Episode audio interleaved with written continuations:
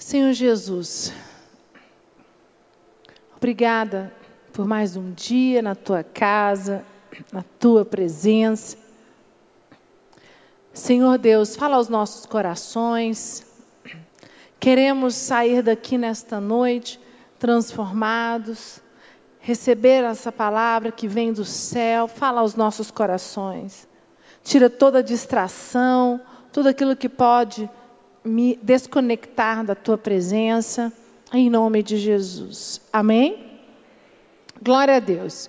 Quero falar com você nesta noite sobre certezas e convicções. Hoje é um culto de fé. É um culto que nós fazemos as campanhas, né? A campanha de terça-feira, onde você vem, né, com seus milagres, onde você vem clamar a Deus, onde você vem se prostrar diante da presença dEle. E o tema da minha palavra é certezas e convicções. E eu quero abrir a Bíblia com você em Isaías 55, 8, quando diz assim: Porque os meus pensamentos, pode colocar por favor, Isaías 55, 8. Porque os meus pensamentos não são os vossos pensamentos, nem os vossos caminhos os meus caminhos, diz o Senhor.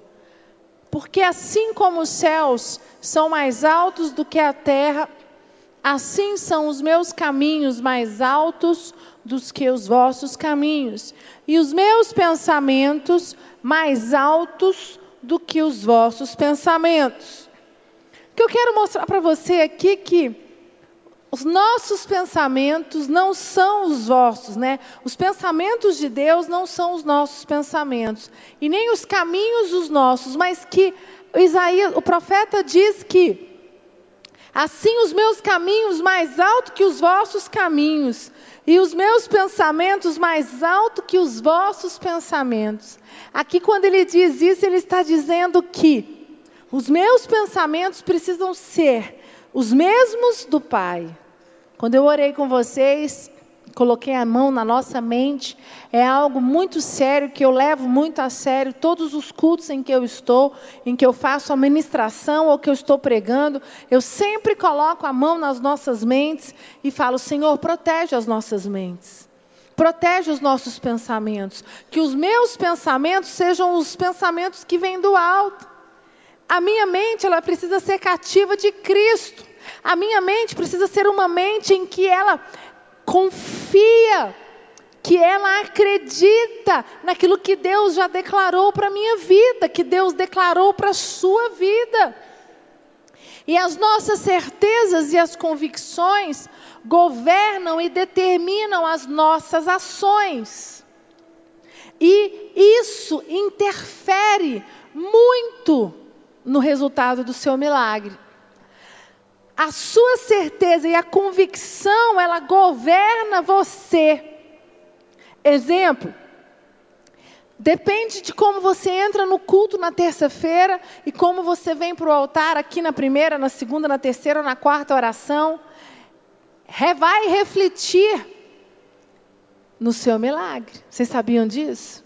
Porque se você vem para a igreja com uma certeza e uma convicção de que você vai vir aqui e que não vai adiantar nada, que o Espírito Santo não tem poder para te mudar, que este altar não é poderoso para te mudar, porque as pessoas falam, mas o que, que esse altar é poderoso? Não é o altar em si, isso aqui é uma escada de madeira. É a unção de Deus que está representada aqui neste altar. Aqui existe uma unção que vem do Espírito Santo de Deus, não é a minha unção a, a unção aqui, ela passa pelo bispo Rodovário, que é o nosso profeta. Mas quando você vem aqui chorar, quando você vem aqui se ajoelhar, quando você vem aqui clamar com uma certeza e uma convicção genuína e verdadeira de que é possível, querido, não tem nada no mundo que possa impedir você de conquistar aquilo que está no seu coração e que Deus declarou para a sua vida, em nome de Jesus. Amém. E existem muitas pessoas que acreditam que os fatores externos controlam as nossas vidas e eles são responsáveis para afetar este, esta certeza e essa convicção. Em partes, isso é verdade. Porque toda mudança pessoal tem início na convicção e não no comportamento como alguns acreditam. Então, quando você tem uma mudança, você tem uma mudança pessoal, uma mudança de atitude, por que, que você, olha só, você muda o seu comportamento, mas primeiro você tem convicção que este, esta mudança é necessária. Então, olha o tanto que é sério. Exemplo, vamos dar um exemplo básico, é bobo, mas você quer ter uma nova alimentação, você quer perder peso, você tá, foi no médico, ele disse para você, olha, do jeito que está, você não vai ter uma vida longa, você pressão alta, pré-diabético, e você vai no médico e o médico vira para você e te dá toda a orientação do que é preciso você fazer. Você tem que fazer exercício pelo menos três vezes por semana, você tem que mudar toda, não pode mais doce, não pode mais lactose, não pode mais um bando de coisa. E aí, o que, que vai fazer com que você mude o seu comportamento? Como que vai fazer com que você mude o hábito de começar a fazer exercício, mudar a sua alimentação? É a convicção que você tem de que realmente aquilo que o médico te orientou é verdade que aquela orientação do seu médico é, é verdadeira e que é, você tem tanta convicção interior dentro de você, você tem tanta certeza de que se você não mudar a maneira como você se alimenta, a maneira como que você leva a sua vida, os seus hábitos de vida, você vai daqui dois, três anos desenvolver doenças que vão prejudiciar a sua vida para daqui a 10, 15, 20 anos. Então, o que eu quero dizer para você nessa noite é que eu não sei o que você tem vindo buscar aqui na casa de Deus, qual é a aliança que você tem com Deus, mas você tem buscado algo a mais, você tem buscado algo que é, está no seu coração, que você tem chorado, e eu quero dizer para você que se você não tiver a certeza e a convicção de que é direito seu e que você vai conquistar, não vai acontecer. Primeiro passo é você mudar a maneira de pensar. Você precisa ter uma convicção genuína de 100%. Você não pode ter 99% e 1% de dúvida. Este 1% de dúvida, ele pode tirar você de ter aquele momento com Deus em que você fala, eu creio, eu creio, e você tem tanta convicção, tanta certeza, que você muda o seu comportamento, por causa da convicção interior que você adquiriu.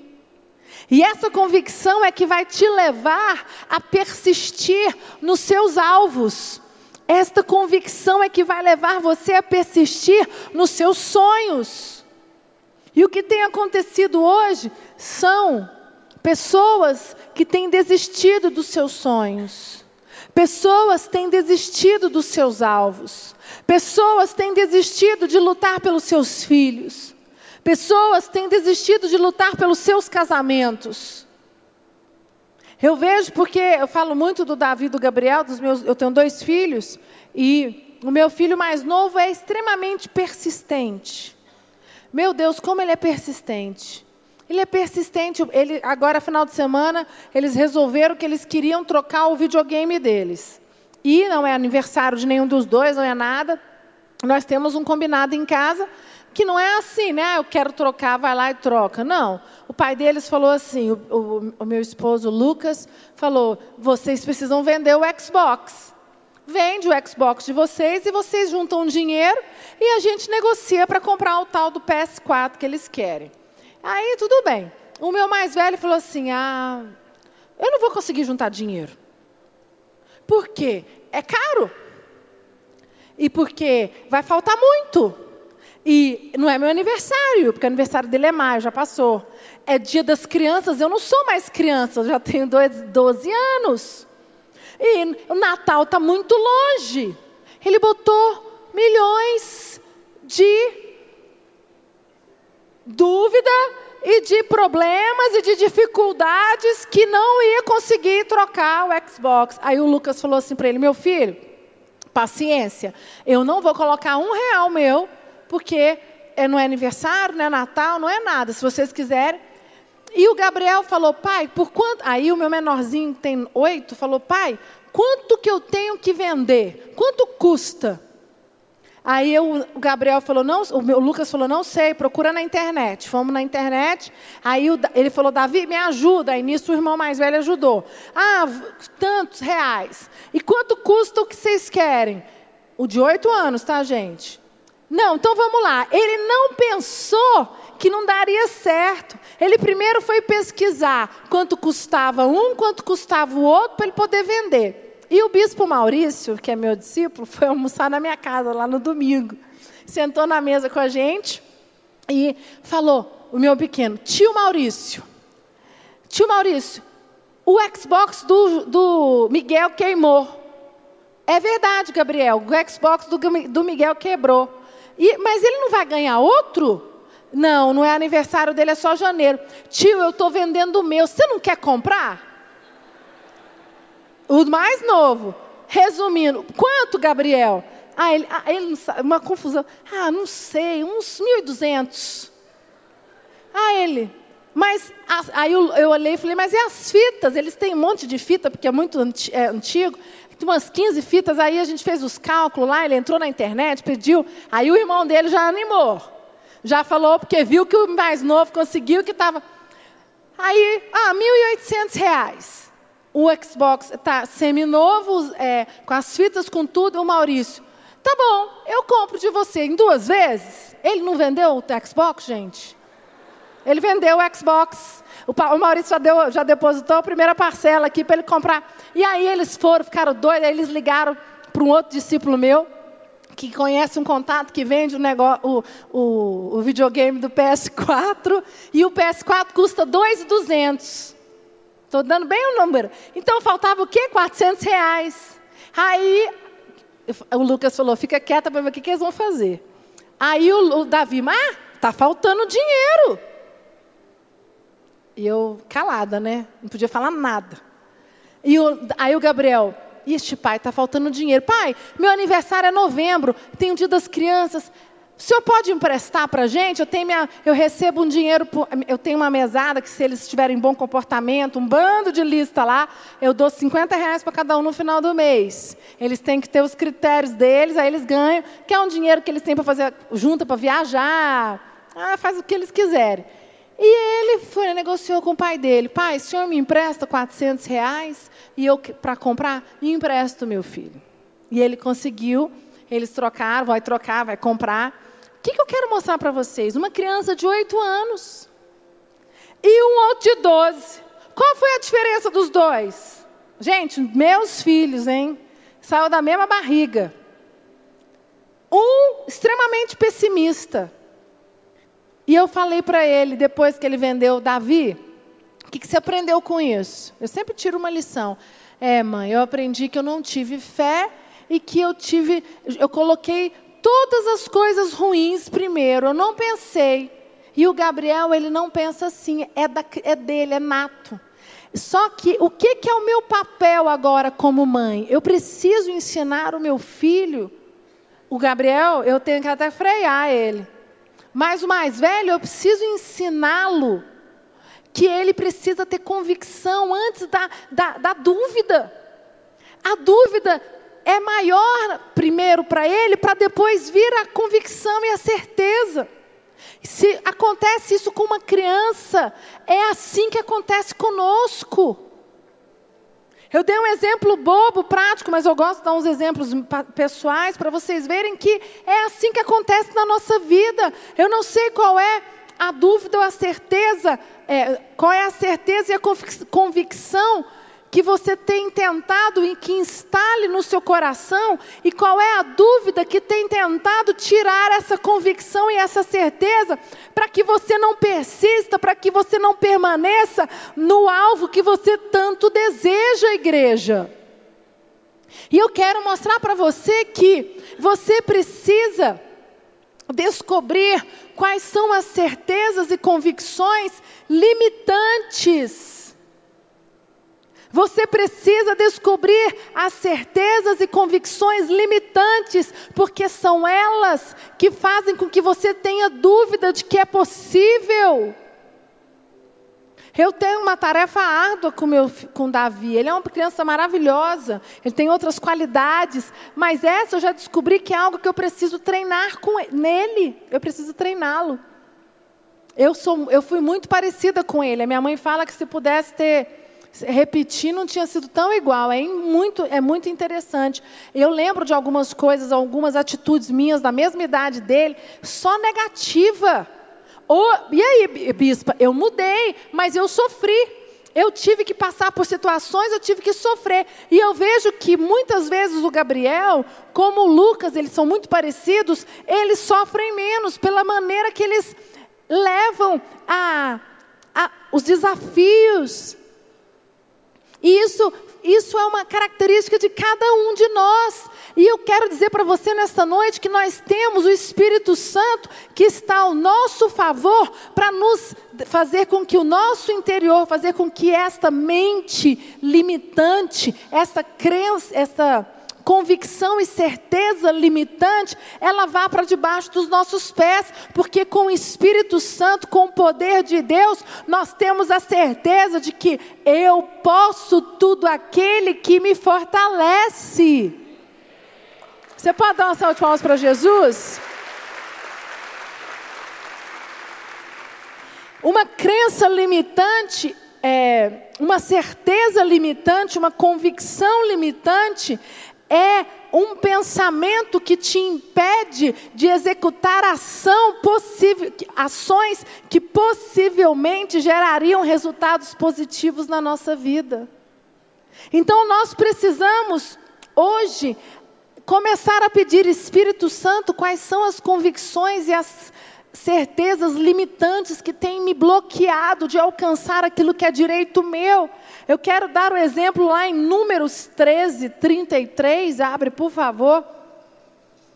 Números 13, 33 diz assim: Também vimos ali gigantes, os filhos de Anak, são descendentes de gigantes e éramos aos nossos próprios olhos como gafanhotos, e assim também o éramos aos seus olhos.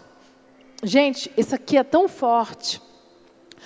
Eu vou só falar um pouquinho e volto aqui no versículo. Uma certeza, uma convicção sempre é instalada em nossa mente por dois motivos: por repetição ou por impacto emocional.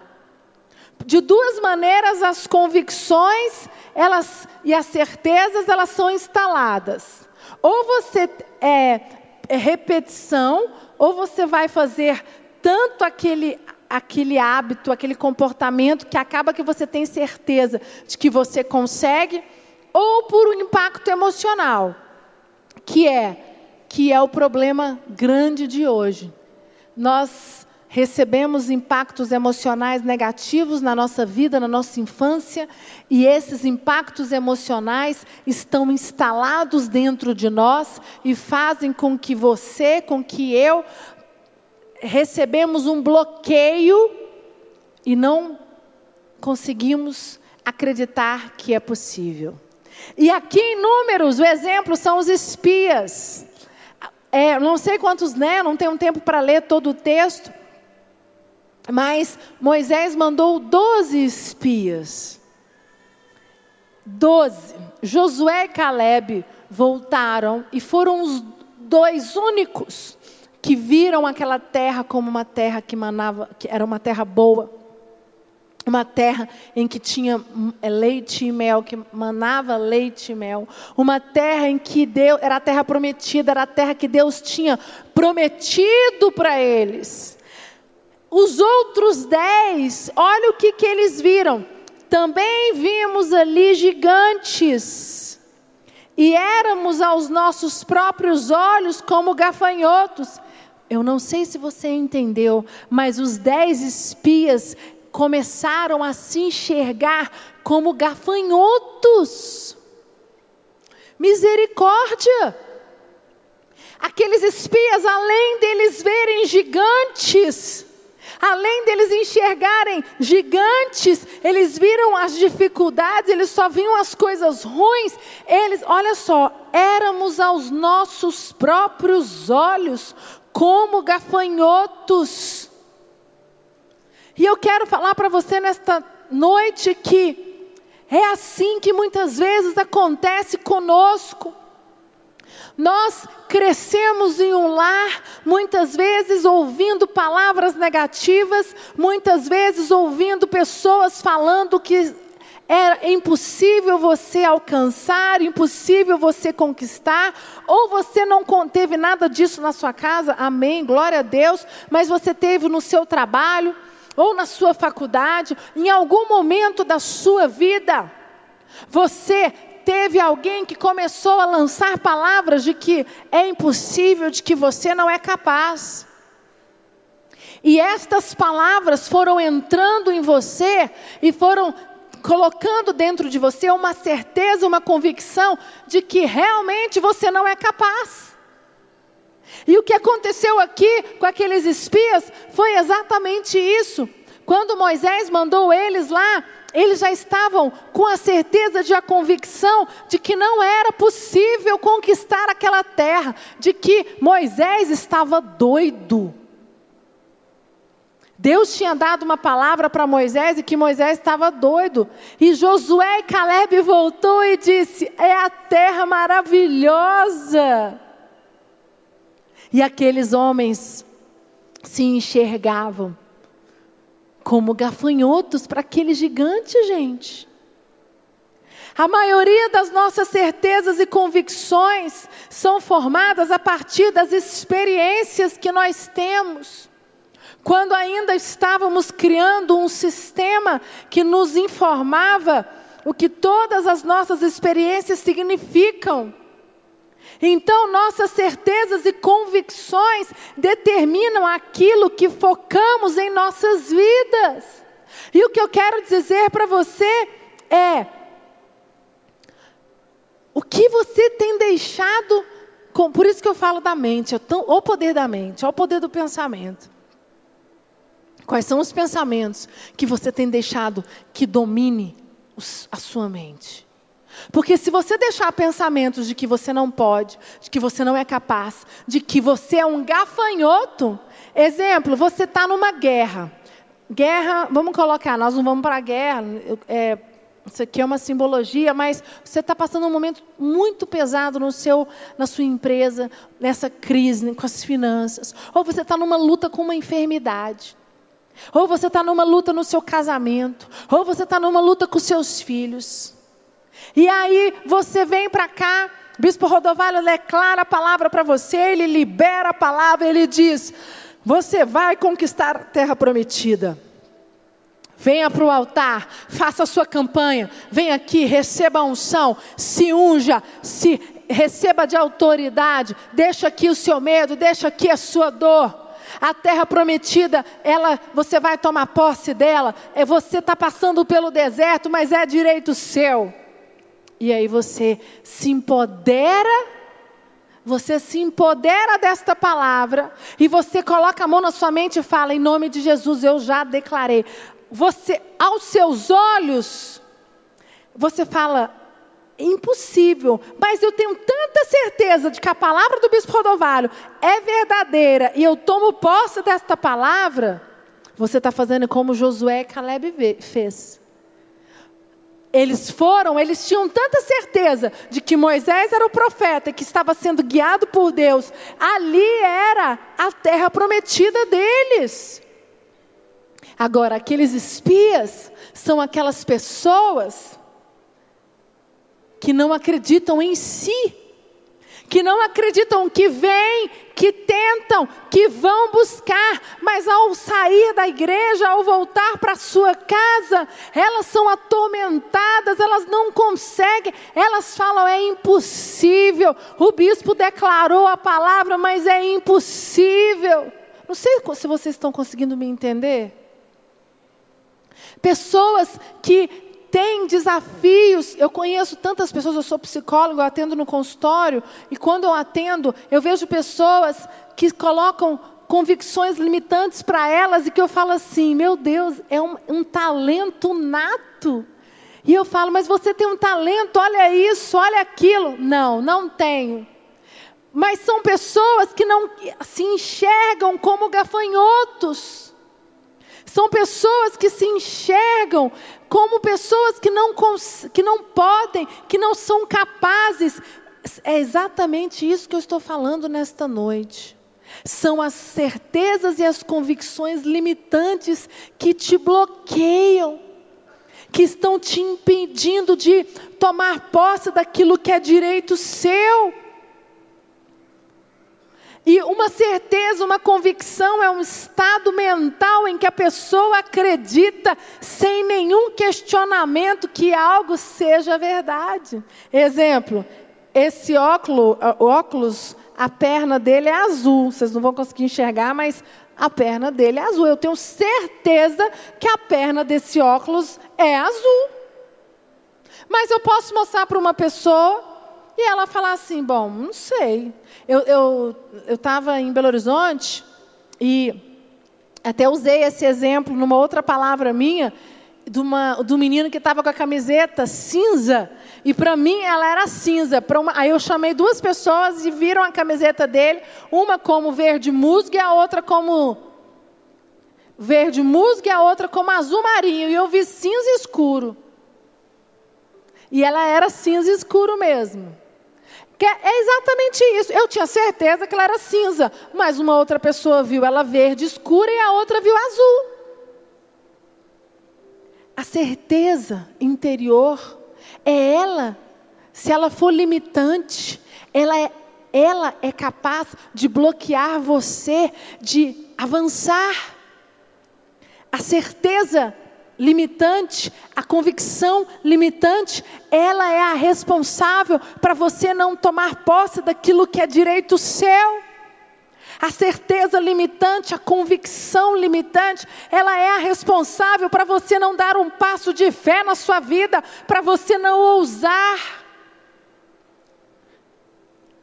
A Bíblia diz: tudo posso naquele que me fortalece. Se você não tomar posse desta palavra, se você não tomar posse dizer, em meio à tempestade, mesmo nas dificuldades, domingo eu preguei aqui na igreja, aqui na sede, e José, eu usei o exemplo de José. José foi, ele tinha uma certeza, uma convicção dentro dele de que Deus iria honrá-lo, porque ele lembrava da palavra do seu avô e do pai declarado sobre ele. E em cima desta certeza e desta convicção foi que ele permaneceu 17 anos passando por humilhação, passando por situações difíceis até chegar ao posto de governador. Vocês sabem da história de José. José foi humilhado, José foi vendido como escravo, foi chicoteado. José foi é, é, é, armaram né, uma armadilha para José, que se ele fosse dormir com a mulher de Potifar, ele foi preso. E José permaneceu firme. Por quê, queridos? Porque José tinha uma convicção interior. Ele tinha uma certeza que vinha do alto. E é a mesma convicção que José tinha, é que eu e você temos que desenvolver nas nossas vidas. Eu quero fazer com que você nessa noite, você vá embora para sua casa pensando, passe a sua semana Quais são os meus sonhos? Quais são os desafios? Quais são os alvos que eu ainda não conquistei em 2018? E o que é que tem me impedido de conquistar? Você precisa listar, você precisa falar quais são as convicções limitantes e as certezas que têm me impedido. Exemplo, muitas vezes, ah, eu não tenho tempo para cumprir isso. Às vezes você está com isso na sua cabeça de tanto falarem para você, você não vai conquistar, você não tá, você não, não, não se dedica, você não, não, não tem tempo para isso. Ou você tem uma convicção: eu não sou bom o suficiente para assumir este cargo, eu não sou bom o suficiente como marido. Ou você, eu não, não, eu não consigo aprender isso, nunca vou conseguir aprender. Às vezes te chamam para uma oportunidade de emprego, uma promoção, e seu chefe te desafia a você mudar de área, a você ir para uma outra área, e você precisa desenvolver uma nova habilidade.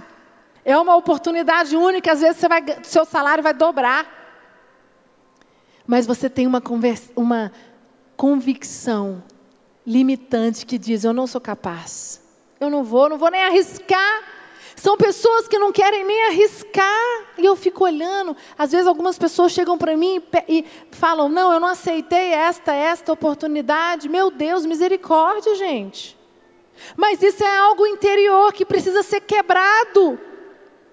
Ou você não consegue se organizar. Eu não mereço sucesso ou coisas boas. Eu não sei como resolver este problema. Sou muito velho para isso. É melhor dar, é, sem trabalho duro não se consegue nada. Estou destinado a essa vida e a ser desse jeito, porque é a situação da minha família e por isso é a minha. O mundo está em crise e é por isso que está tudo muito difícil. Nenhuma empresa do meu ramo está prosperando. É por isso que a minha, que o ramo da minha empresa também não está prosperando. Em nome de Jesus, eu quero que você nesta noite, você vai detectar estas certezas, convicções limitantes e você vai trazer para terça que vem. E você vai colocar no altar e dizer: Senhor, estas certezas e convicções limitantes estão me impedindo de avançar. Eu não aceito mais isso na minha vida. E se você numerar mais de uma, não tem problema, e você vai trazer para a sua campanha toda terça-feira e você vai vigiar, porque todas as vezes em que você for Deus te colocar numa nova posição, ou você for enviado como espia para uma nova terra, você não vai mais se enxergar como um gafanhoto e nem vai ver gigantes. Amém, igreja? Pode dar uma salva de palmas para Jesus?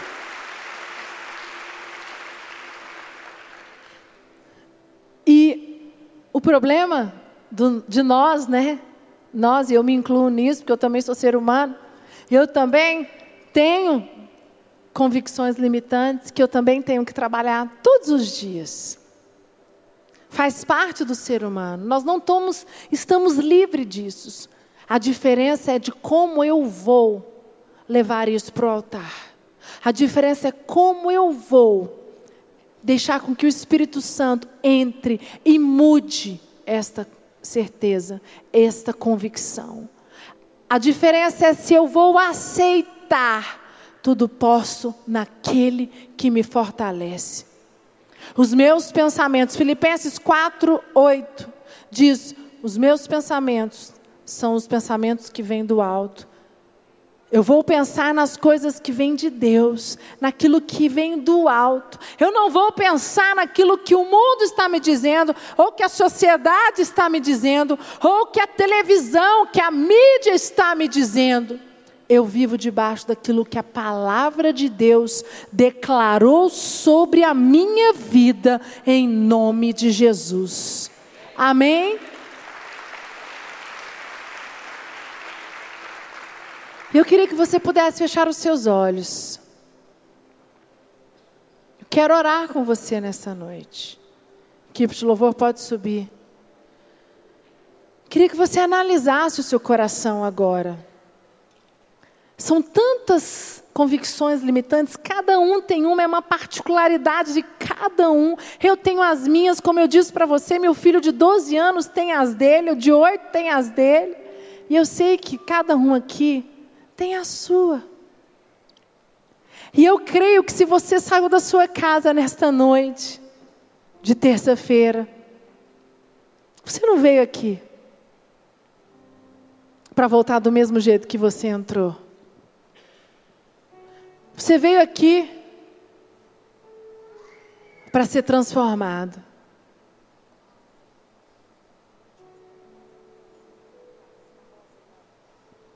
Eu não vou voltar para minha casa como eu entrei, como eu cheguei aqui hoje. Eu queria te dar a oportunidade, eu vou fazer algo diferente, de você vir aqui no altar, você que precisa falar, Senhor, semana que vem você vai trazer e vai colocar todas as terças, mas hoje é algo especial. O Espírito Santo de Deus está aqui, Ele está falando comigo. Tantos aqui eu já disse para você que você é capaz, mas você nunca acreditou. Você tem certezas limitantes que têm te impedido de alcançar o melhor de Deus para a sua vida, o melhor de Deus para o seu casamento, o melhor de Deus para o seu relacionamento com o seu filho, o melhor de Deus para a sua empresa, o melhor de Deus no concurso público. Deus quer te levar para novos patamares, mas as certezas e as convicções limitantes estão instaladas em você. E não tem volta, querido. Não tem volta, você está no caminho certo, mas você precisa só se entregar. Você precisa só se prostrar e dizer: Senhor, eis-me aqui. Espírito Santo, me ajuda. Eu não estou conseguindo é algo que vem desde a minha infância, é algo que eu tenho escutado dos meus familiares, é algo que eu tenho escutado dos meus pais, dos meus amigos, é algo meu. Quebra isto nesta noite. Quebra, Espírito Santo.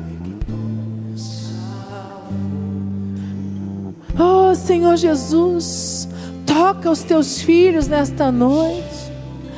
Toca os teus filhos nesta noite. Que a tua unção, a tua presença seja renovo. Vai limpando agora. Vai tirando agora todas as convicções limitantes dos teus filhos.